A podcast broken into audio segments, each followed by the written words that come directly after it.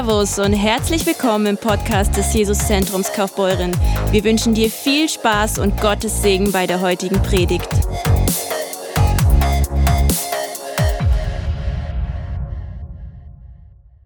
Bleibt in dieser Haltung. Es ist nicht ein Programmpunkt jetzt ab, sondern es ist eine Haltung. Jesus spricht zu uns.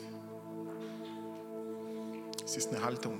Herr, Anbetung ist, wir beugen uns. Wir sagen, du übernimmst, du bist der Herr und ich nicht. Auch in dieser Predigt, in diesem kurzen Wort wollen wir dich anbeten. Du sprichst Herr, wir hören. Du hast recht, wir nicht. Wir beten dich an.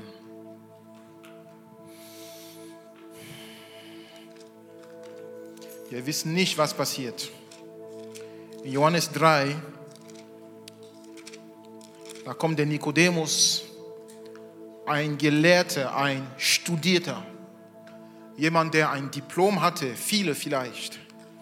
Er war schlau, intelligent. Er kommt zu Jesus und möchte Jesus mit dem Kopf verstehen. Er möchte die Sachen Gottes mit dem Kopf alles verstehen und alles nachvollziehen. Und und er kommt mit seinen Fragen, er kommt mit seiner Erwartung, er ist logisch, er ist rationaler Mensch. Es muss alles Sinn machen. So, so kommt er zu Jesus. Johannes 3, Vers 1. Es war aber ein Mensch unter den Pharisäern namens Nikodemus, ein, Ober, ein Oberster der Juden. Es war nicht irgendwer. Es war jemand, der angesehen war. Der hatte, wie, wie gesagt, Diplomen und er war wirklich stark im Wort. Hm. Der kam bei Nacht zu Jesus und sprach zu ihm, Rabbi, wir wissen, dass du ein Lehrer bist, der von Gott gekommen ist, denn niemand kann diese Zeichen tun, die du tust, es sei denn, dass Gott mit ihm ist. Jesus antwortete und sprach zu ihm, wahrlich, wahrlich, ich sage dir, wenn jemand nicht von neuem geboren wird, so kann er das Reich Gottes nicht sehen. Nikodemus spricht zu ihm, wie kann ein Mensch geboren werden, wenn er alt ist? Er kann doch nicht in, zum zweiten Mal in den Schoß seiner Mutter eingehen und geboren werden. Er denkt mit dem Kopf. Er denkt zu sehr mit dem Verstand. Er will Gott in seinem Verstand einschränken. Jesus sagt, du musst von neuem geboren werden. Er denkt sofort mit dem Kopf, okay, Geburt, okay, so, wie funktioniert das? Geht gar nicht. Ich bin ja schon alt, ich kann nicht nochmal geboren werden. Er denkt mit dem Kopf, nur mit dem Verstand. Hm, hm. Jesus antwortete, wahrlich, wahrlich, ich sage dir, wenn jemand nicht von Wasser und Geist geboren wird, so kann er nicht in das Reich Gottes eingehen. Jetzt kommt Vers 6 was aus dem Fleisch geboren ist, das ist Fleisch. Und was aus dem Geist geboren ist, das ist Geist. Wundere dich nicht, dass ich dir es gesagt habe, ihr müsst von neuem geboren werden. Jetzt kommt meine Predigt. Vers 8. Der Wind weht, wo er will und du hörst sein Sausen, jetzt kommt, aber du weißt nicht, woher er kommt und wohin er geht. Wir wollen Gott immer verstehen. Versteh mich nicht falsch, ich bin auch ein Kopfmensch. Ich, ich muss wirklich verstehen. Aber ich kam zu meinen Grenzen, wo ich verstanden habe, im Reich Gottes hier, es gibt Sachen, du kannst sie nicht alles, du kannst sie nicht komplett mit dem Kopf verstehen. Es braucht den Wind. Der Wind muss kommen und, und Sachen in dein Herz bewegen. Jemand fragt dich, erklär mir mal, was hast du erlebt mit Gott? Was hast du da gefühlt? Und du ringst mit Worten. Du sagst, ich, ich, ich weiß nicht, was ich sagen soll. Es war zu viel. Ich kann das nicht erklären. Gott hat mich berührt. Das ist genau das, was ich meine. Manchmal ist Gott viel mehr als das, was wir verstehen können, erklären können. Okay, der Wind weht, wo er will. Und ich bete, dass wir als Church sind, dass wir da reinwachsen, dass wir den Wind wehen lassen. Wir müssen uns lassen. Oder wir wollen uns im Weg stehen und sagen, nein, du kannst da wählen, aber nicht hier. Und ich habe in, im ersten Gottesdienst eine Predigt ähm, angefangen darüber, dass es eine Entscheidung von uns braucht, bevor Gott macht, was er eigentlich machen will. Er will vieles machen in unserem Leben, aber er kann nicht alles machen. Wir denken, ah, Gott ist doch allmächtig. Ja, der ist allmächtig. Aber Gott möchte, hat sich entschieden, mit uns zu kooperieren. Hört ganz gut zu. Gott hat sich entschieden, mit uns zu kooperieren. Er möchte nicht unser Willen umgehen, weil er ein guter Gott ist. Und Liebe kommt immer mit freiem Willen. Er gibt uns den freien Willen zu entscheiden, ob wir mit ihm gehen wollen.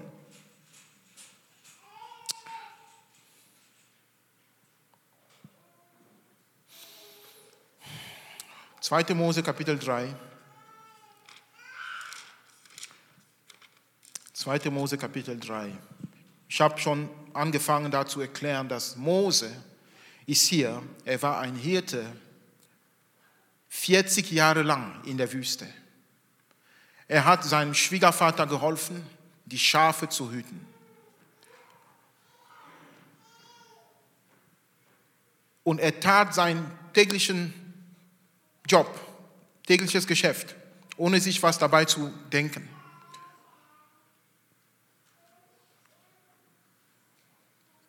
Und auf einmal sieht er einen brennenden Busch.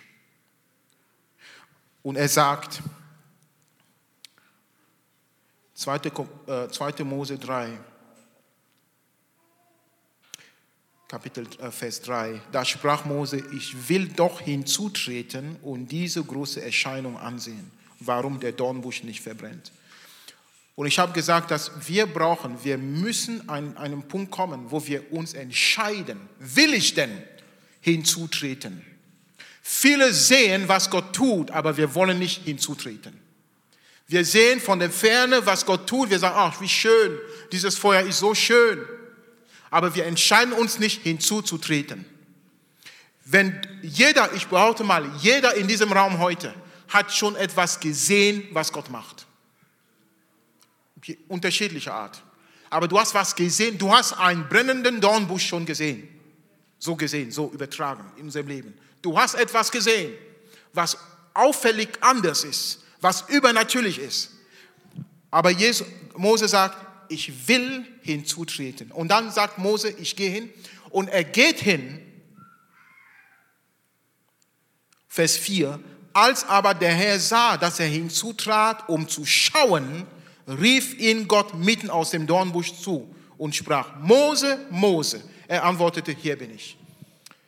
Gott wird dich erst beim Namen rufen, wenn du bereit bist, hinzuzutreten und wenn du es tust. Es gibt einen gewissen Level an, an Intimität mit Gott. Es geschieht nur, wenn wir hinzutreten. Das ist der ein Grund, ein Grund, warum manche, wir sind alle gläubig, manche kommen sehr weit mit Gott, wenn ich dazu sagen darf, äh, äh, bringen Frucht, viel Frucht in ihrem Dienst, gehen weiter, machen einen großen Unterschied. Und manche, als ob 50 Jahre sich nicht bewegt. Ein Geheimnis ist hier. Der andere hat sich entschieden, ich will hinzutreten, ich will näher gehen. Ich will meine Schafe lassen und dahin gehen, was ich sehe. Ich will näher zu Gott. Ich will Intimität mit Gott pflegen. Und das passierte alles am Berg Gottes. Und der Berg Gottes hieß Horeb. Ich habe erklärt, Horeb bedeutet öde, wüst, langweilig, trocken, verlassen, heißt Horeb. Und Gott offenbart sich oft an den verlassenen Momenten. Nur Momente, wo du denkst, ah, ich spüre nicht, ah, diese Routine, es bringt nichts, es macht keinen Spaß. Oft da offenbart sich Gott. Und er spricht aus Intimität zu uns. Und hier ist etwas ganz Wichtiges, was ich erwähnen wollte heute im zweiten Gottesdienst. Der Mose geht so, wie er war. Er geht näher und näher und näher und näher. Und irgendwann sagt Gott, stopp. Vers 4, nee, Vers 5. Da sprach er, also Gott, tritt nicht näher heran. Ziehe deine Schuhe aus von deinen Füßen, denn der Ort, wo du stehst, ist heiliges Land. Was war daran heilig? Es war ja genauso Dreck, Stein und Staub. Was war jetzt daran heilig? Die Gegenwart Gottes natürlich. Die Gegenwart Gottes hat aus dem Ort ein heiliges Land gemacht. Wo Gott ist, da ist heilig.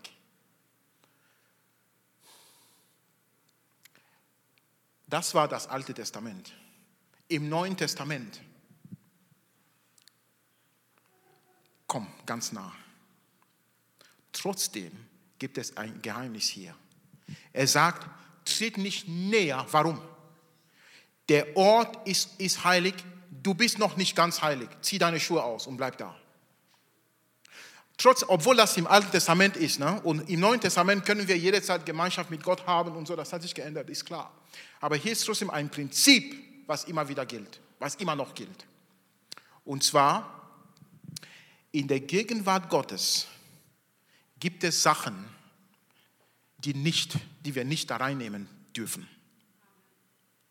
Es gibt Sachen in unserem Verhalten, in unseren Angewohnheiten, in unserem Leben, wir sollen sie nicht mit reinnehmen. Ähm, die uns hindern können in unserem Wandel mit Gott. Die Intimität, anders ausgedrückt, die Intimität mit Gott kann betrübt werden durch Schmutz der Welt, durch den Schmutz der Welt. Ich, ich gebe euch ein Beispiel.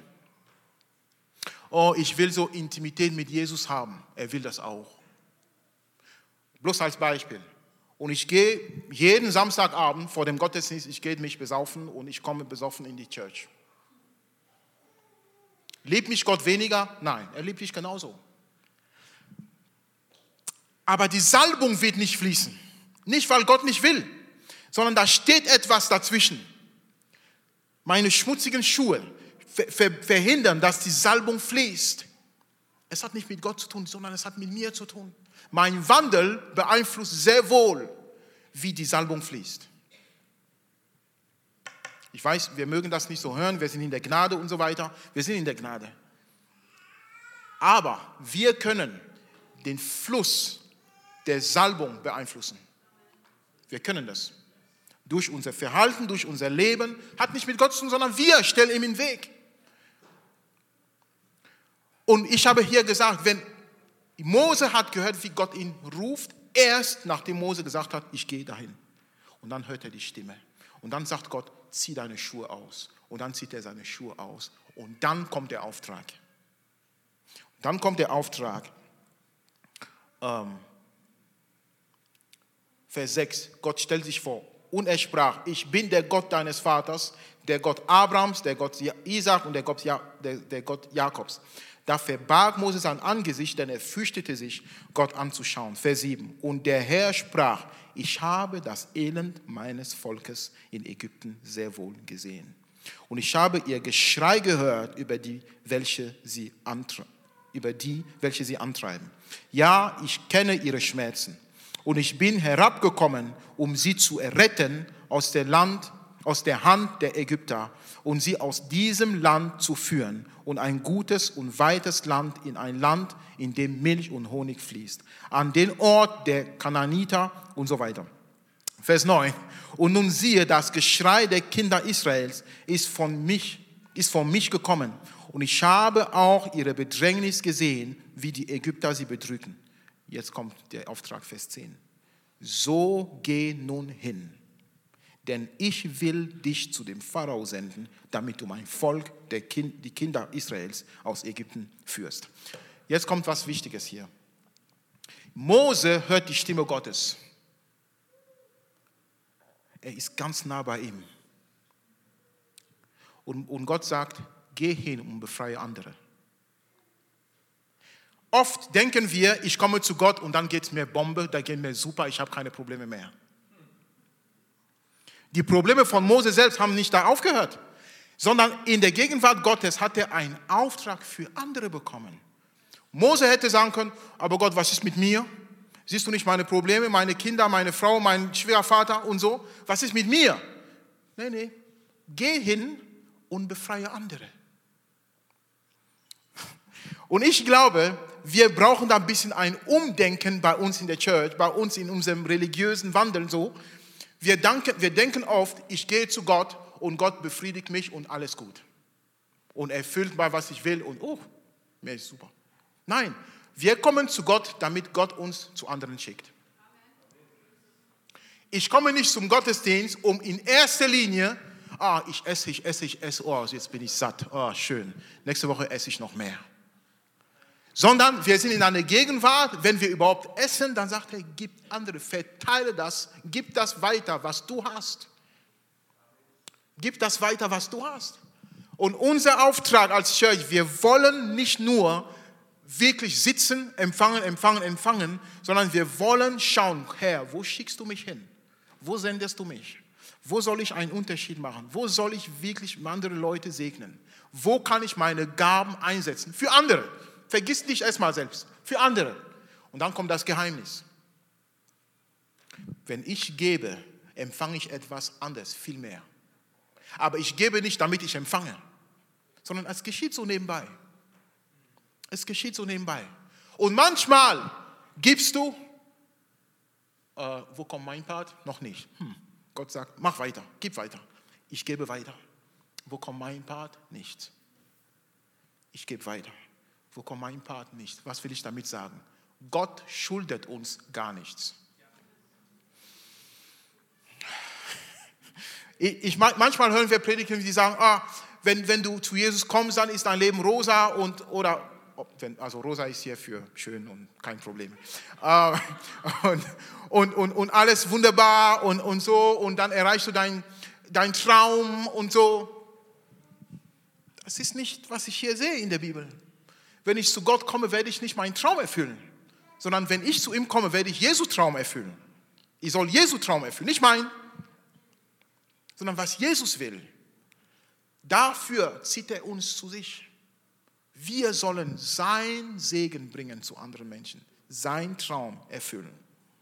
Aber es fängt nicht damit an, dass wir einfach rausgehen und tun und tun und tun. Er sagt, komm erst mal zu mir und dann werde ich dir den Auftrag geben, nachdem du deine Schuhe ausgezogen hast. Es gibt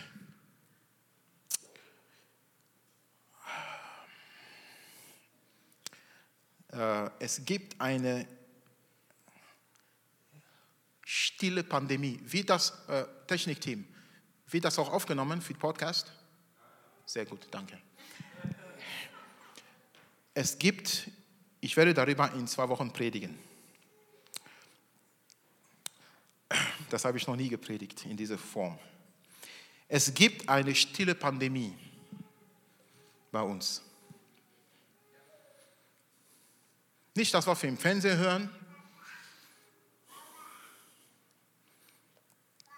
Und diese Pandemie verhindert, dass Menschen rausgehen.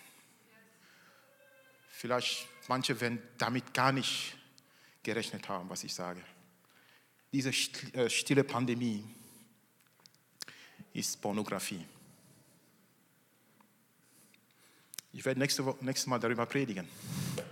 Also wenn, äh, wenn es Kinder gibt, die, also schickt sie im Kinderdienst, sie sollen wahrscheinlich ein paar Sachen nicht hören, was ich sagen werde.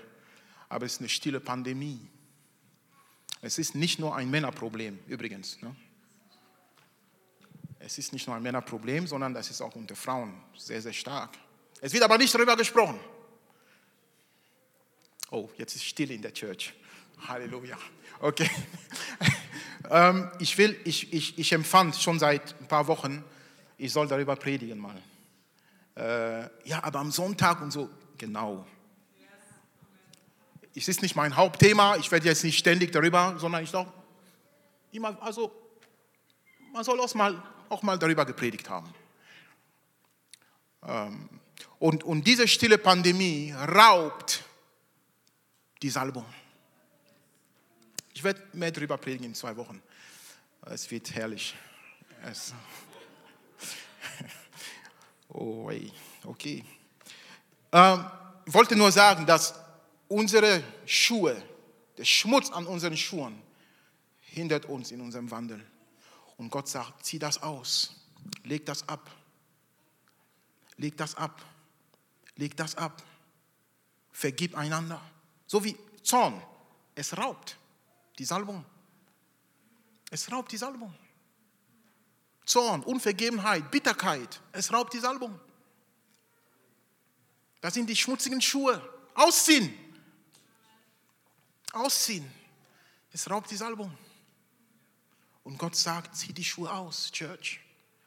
Zieh den Dreck weg, ab, raus damit. Ich, ich habe einen Auftrag für euch. Aber dieser Auftrag werdet ihr klar vernehmen und mit Autorität dahinstehen und verkündigen, wenn die Schuhe ausgezogen sind. Oh. Kann sein, dass nächsten Sonntag wir nur zu zehn hier sind. Oder ähm, kommen einige um, umso mehr, um zu hören ähm, über das Thema. Aber es ist kein Spaß, das ist wirklich ein Problem ähm, bei uns. Äh, ich predige schon für nächsten Sonntag, aber denk nicht, dass dieses Problem in der Church weniger ist als draußen. Das ist mindestens genauso schlimm. Aber niemand redet drüber. Die schlimme, die, die stille Pandemie nächstes, nächstes Mal im Gottesdienst. Kannst du gerne erzählen. Leute einladen zum ersten Mal im Gottesdienst. Halleluja. Es wird, es wird gut. Wenn du Jesus Christus angenommen hast und er ist dein Herr und Retter, lass dich taufen. Lass dich taufen. Lass dich taufen. Tritt hinzu und geh mit dem Wind, Nikodemus. Jesus sagt ihm, der Wind weht, wo er will. Niemand weiß, wo er kommt und wo er geht. Wichtig ist, dass wir merken, ah, da weht gerade der Wind, da möchte ich mitgehen. Und keine Ahnung, wo er uns bringt, aber ich gehe mit. Und so arbeitet Gott oft mit uns. Und wenn wir fragen Gott, okay, wenn ich mich jetzt taufen lasse, was ist, wenn die Familie mit, wir wissen nicht, wo der Wind weht. Es kann sein, dass die Familie dich verleugnet. Das ist der Wind. Es kann sein, dass andere schlecht über dich reden, weil du mit Jesus gehst. Das ist der Wind. Wir wissen nicht, wo er hingeht. Es ist nicht sicher, was morgen passiert. Und deswegen haben wir uns zur Gewohnheit gemacht, wenn Leute uns fragen, Rodrigo, was habt ihr vor in fünf Jahren oder in zwei Jahren? Ich weiß es nicht. Ich weiß es nicht. Wir warten, was der Wind sagt. Wir wissen nicht, was Gott vorhat in zwei Jahren, in fünf Jahren. Keine Ahnung, morgen, ich weiß es nicht. Wir wollen ständig hören, wo weht der Wind und einsteigen und mitgehen. Und wir sollen aufpassen, dass wir den Wind nicht dämpfen, den Geist nicht dämpfen. Und wenn Gott dich anspricht, Thema Taufe, vielleicht bist du hier, du glaubst an Jesus, du bist noch nicht getauft. Oder du, du solltest schon lange, bloß, du solltest schon lange in einen Dienst einsteigen und du drückst, du drückst, du drückst. Es gibt ein Gleichgewicht zwischen, klar, wir sollen mit guter Haltung dienen, werde ich gleich drauf kommen noch. Aber wir sollen aufpassen, dass wir den Geist nicht dämpfen. Wo der Wind weht, wollen wir einsteigen und gehen. Wir wollen einsteigen und gehen, wo der Wind weht. Mose kriegt seinen Auftrag von Gott und Gott sagt ihm, geh hin und befreie andere. Ähm, hier ist eine Sache für dich, Update. Du musst nicht erst perfekt, perfekt sein, um ein Segen zu sein. Oh Gott, das heißt also, also erst wenn ich perfekt bin, dann kann ich erst dienen. Nein. Geh und diene mit dem, was Gott dir gesagt hat. Und oft verändert er uns unterwegs beim Dienen, beim Segnen. Verändert er uns unterwegs. Deswegen sagt die Bibel, geben ist besser als nehmen. Wenn wir empfangen, wenn wir geben, empfangen wir viel mehr. brauche dich. Wir wollen gleich ins Gebet gehen, aber ich möchte noch kurz etwas ansprechen.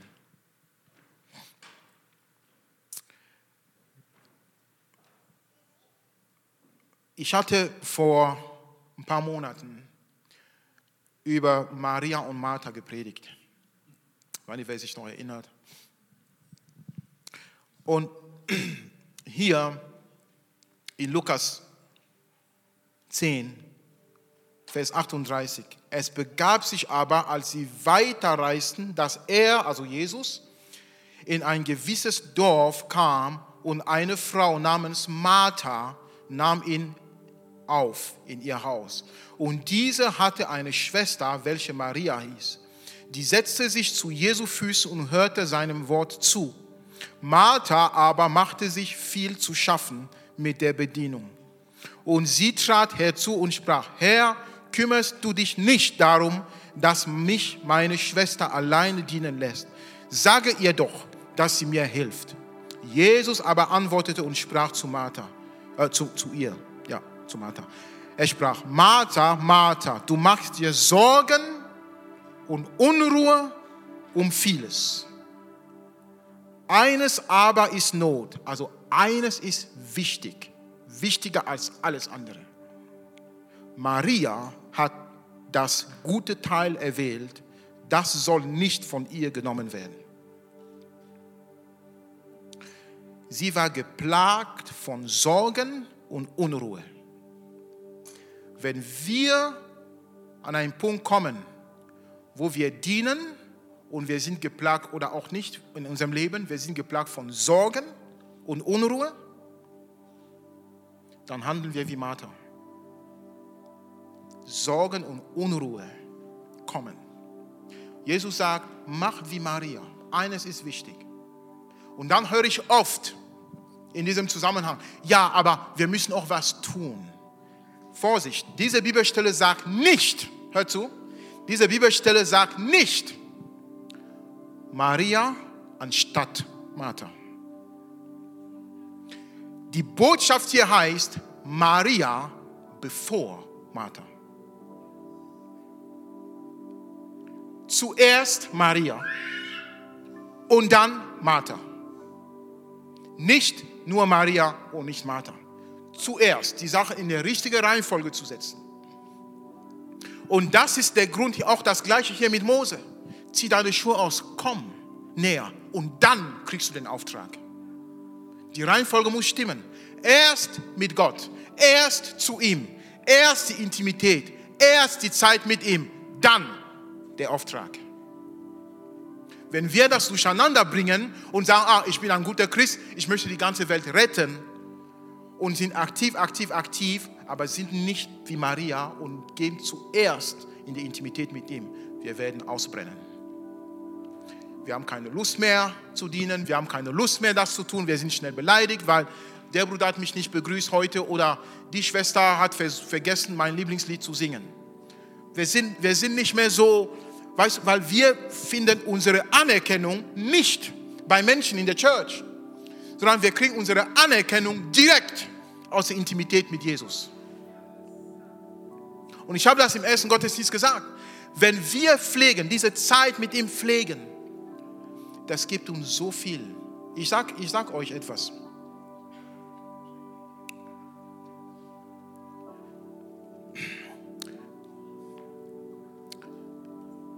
eine Sache, die mich, die mich hält, die mich trägt im Dienst. Oder die, die Sache Nummer eins, viele Sachen, aber die Sache Nummer eins, die mich trägt im Dienst, dass ich, dass ich Offenbarung von Jesus bekomme. Dass ich spüre, wo wird der, wo wird der Wind. Dass ich sage, Herr, zeig mir, was du sagst. Dass ich sein Wort empfange. Äh, so. Die erste Sache, die mir hilft, die, mich, die mir Kraft gibt, ist die Zeit mit dem Herrn. Es ist nicht auf die Schulter klopfen von einem Bruder, was ist schön. Ich sage nicht, das ist nicht schuld. Aber meine Kraft, meine Anerkennung, meine Identität, meine Offenbarung, mein Futter kommt von Jesus selber. Und sobald ich anfange zu sagen, hm, Es ist nicht so wichtig, diese eine Stunde oder zwei ist ja Zeitverschwendung. Lass es lieber kürzen und so und so. Gefährlich. Das spüre ich sofort. Wenn ich anfange, mich zu entfernen, ich merke sofort, oh, ich muss wieder kalibrieren. Ich muss wieder kalibrieren. Und ich glaube, da ruft uns Gott und er sagt, komm erstmal in die Intimität. Und ich glaube, ich empfinde, ich habe im ersten Gottesdienst gesagt, Jesus will uns nächstes Jahr oder jetzt in Zukunft in eine neue Intimität führen. Die Gegenwart Gottes. In eine neue, eine tiefere Wahrnehmung seiner Gegenwart. Dass er kommt und das tut, was er tun will. Mose kommt, Gott sagt, zieh deine Schuhe aus und geh dienen. Aber zieh deine Schuhe aus. Jesus hat uns frei gemacht. Jesus hat uns geheiligt. Jesus hat uns gereinigt. Das stimmt. Trotzdem sagte Jesus seinen, zu seinen äh, Jüngern, kommt und wascht euch die Füße. Lasst, dass ich euch die Füße wasche, sonst haben wir keine Gemeinschaft. Kennt ihr die Stelle? Jesus sagt zu ihm, lass mich die Füße waschen. Nein, aber wenn du dir die Füße nicht waschen lässt, können wir keine Gemeinschaft haben. Das ist genau, was ich meine. Es gibt eine, eine Tiefe, eine Ebene der Gemeinschaft mit Gott, die haben wir nicht, wenn wir dreckige Füße haben. Es heißt nicht, dass Gott uns nicht liebt. Er liebt uns nach wie vor. Ist überhaupt nicht das Thema hier. Hier geht es um was Tieferes. Er will uns in das Thema Reinheit führen und ich weiß, wir mögen das nicht hören in den Pfingstgemeinden und, und Gnade, Gnade und Reinheit wollen wir nicht hören. Aber es ist so. Es ist so. Schön, dass du dabei warst. Hast du eine Frage zur Predigt oder möchtest gerne mehr über uns als Kirche erfahren? Dann besuch uns doch gerne auf www.jesuszentrumkf.de. Sei gesegnet und bis zum nächsten Mal.